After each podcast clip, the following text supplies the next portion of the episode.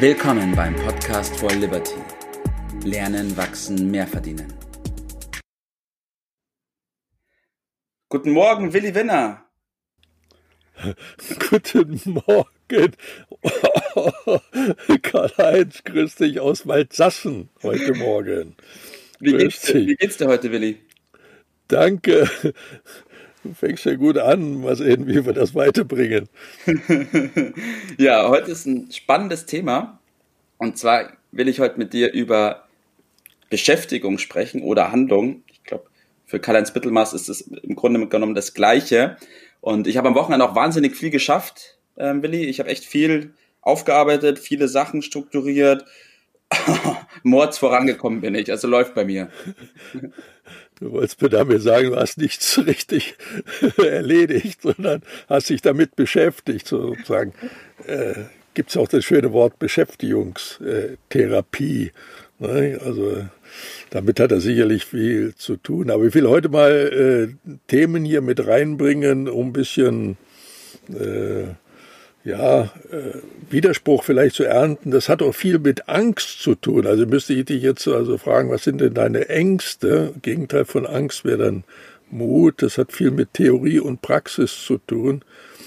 Äh, mal sehen. Äh, viele sehen ja darin Widerspruch, äh, ich nicht. Mal sehen, ob wir das ausdiskutieren äh, ja. können. Ja. ja, das mit der Angst ist ein, ist ein guter Punkt, weil ich habe natürlich viel geschafft am Wochenende. Ich habe echt viele Sachen strukturiert. Und das Tolle daran ist, dass in dem, was ich gemacht habe, überhaupt gar nicht die Möglichkeit besteht, dass ich dann scheitern könnte. ja, ja, das ist natürlich äh, deshalb äh, eine der, der schönsten Sachen, dass man sich mit Dingen beschäftigt, wo man ja gar nicht verlieren kann. Man ist einfach äh, vor sich, äh, mit sich zunächst einmal zufrieden. Man hat da was äh, gemacht, äh, aber richtig vorangekommen ist er nicht. Also ich habe mal hier so das Beispiel gemacht, äh, weil wir doch viele Reisen gemacht haben. Ja. Und äh, ich habe mal hier das Beispiel von der Romreise oder auch dann das Beispiel, ich habe das mal erzählt, mit dem Schiff, dass die meisten, die da mit ihren Schiffen im Hafen liegen, an der Adria, dass die da nie rausfahren. Und wenn man ja. sich das mal ein bisschen genauer untersucht, warum die nie rausfahren, dann stellt man immer wieder fest, na ja, ich weiß nicht und da könnte was passieren und so weiter. Äh, und äh, daraus habe ich ja dann äh, auch den Satz gemacht, den du gerne schon mal übernommen hast, aus Angst vorm Tod Selbstmord machen. Also damit lernt man es natürlich nie. Ja. Oder derjenige, der die Romreise plant und sich mit der Geschichte beschäftigt und einen Reiseführer besorgt und bei der Pizzeria nachfragt, was die davon halten, ein paar Sprachbrocken zu lernen, die Etappen genau plant, aber er kommt irgendwie nicht, nicht los. Und äh, dieses Machen, das äh, ist eben nicht das gleiche wie das äh, Beschäftigen. Mhm. Willst du sagen, dass die Beschäftigung dann keinen Wert hat oder ist sie trotzdem sinnvoll? Also ich will es mal mit der Theorie und der Praxis machen. Also die Theorie und Praxis gehören zusammen. Die Theorie ist die Basis von der Praxis. Aber ohne die Praxis bringt es halt nicht. Ich muss halt eine Entscheidung treffen und da muss ich vor allen Dingen loslegen.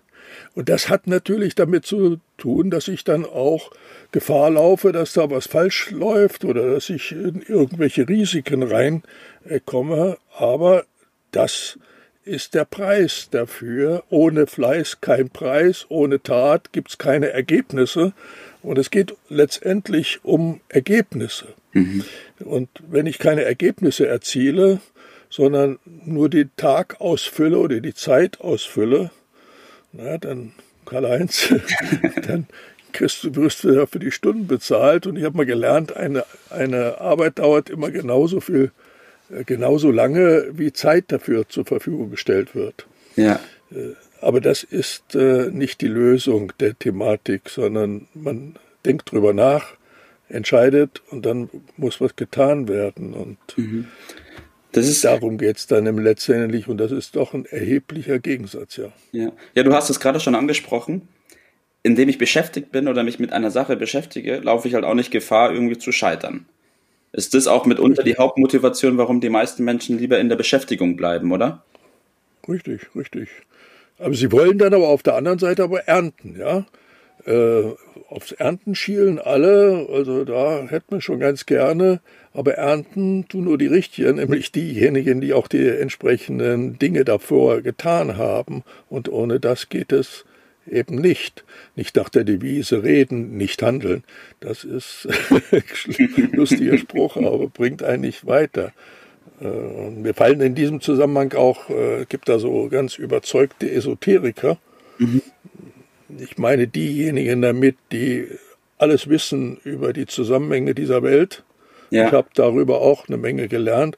Aber wenn man das nicht in die Praxis umsetzt, dann bleibt das eben brotlose Kunst ja. und führt letztendlich auch nicht zu Selbstbewusstsein, denn das Selbstbewusstsein kommt aus der Tat, aus ja. den Ergebnissen ja. und nicht andersrum. Ja, richtig. Da auch ein spannender Punkt, dass wenn man sich mal anschaut, wie wir grundsätzlich lernen und wie wir vorankommen im Leben, dann ist es ja so, dass wir was lesen oder lernen, dann machen wir es, dann scheitern wir häufig, dann machen wir unsere Erfahrung, passen an und machen es wieder.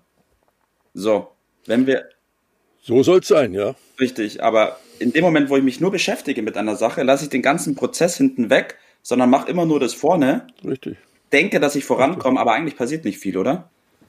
Also nicht versuchen, sondern einfach machen. Und dann entsteht durch die Ergebnisse, die nur eine Frage der Zeit sind, eine Frage der Beharrlichkeit, dann auch das Selbstbewusstsein. Und das gibt mir dann natürlich zusätzlichen Mut, man sagt ja auch so schön, aus Angst vor der eigenen Courage. Also die Dinge gehören unbedingt zusammen. Äh, ich muss äh, Courage, also ein anderes Wort für Mut, äh, ich muss den Mut aufbringen. Und die Angst wird am besten dadurch beseitigt, dass ich das tue, wovor ich Angst habe. Angst kann ich nie dadurch äh, beseitigen, indem ich weiter ängstlich bleibe und die Angst pflege. Nein, es ist genau das Gegenteil von dem machen, das ist die Lösung. Mhm. Und in diese Richtung sollten wir äh, uns bewegen. Ja. Und dazu gehört vor allen Dingen auch, dass ich in dem richtigen Umfeld bin, nämlich in einem Umfeld der Macher.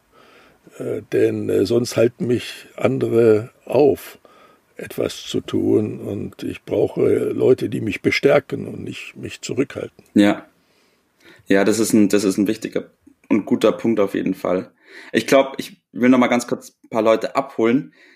Ich glaube, jeder kennt das Gefühl, wenn er Sachen gemacht hat, strukturiert hat, geordnet hat und man hat so ein tolles Gefühl und denkt, man hat jetzt endlich was geschafft und ist vorangekommen.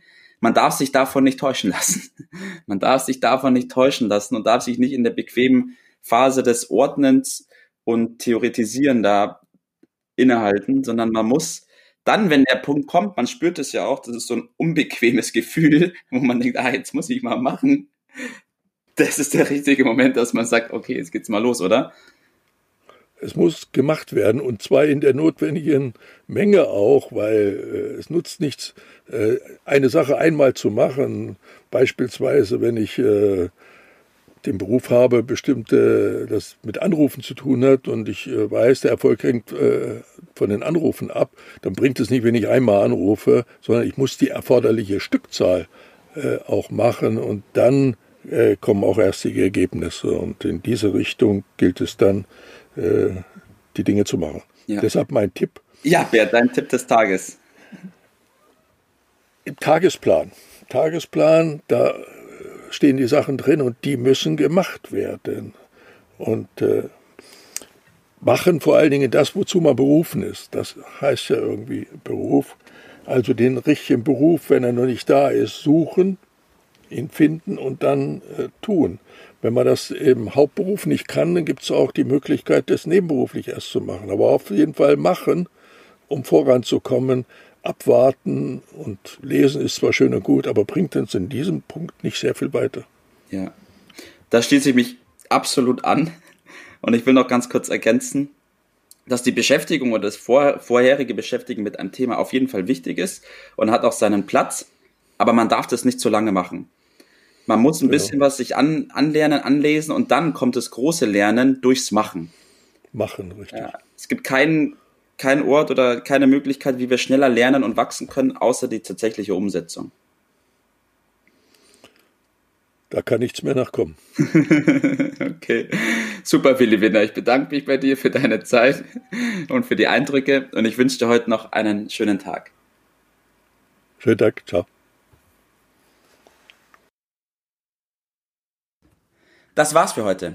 Vielen Dank, dass du dabei warst, dass du eingeschaltet hast und vergiss nicht, uns einen Kommentar hier zu lassen und unseren Kanal zu abonnieren. In diesem Sinne, bis zum nächsten Mal und dir einen schönen Tag.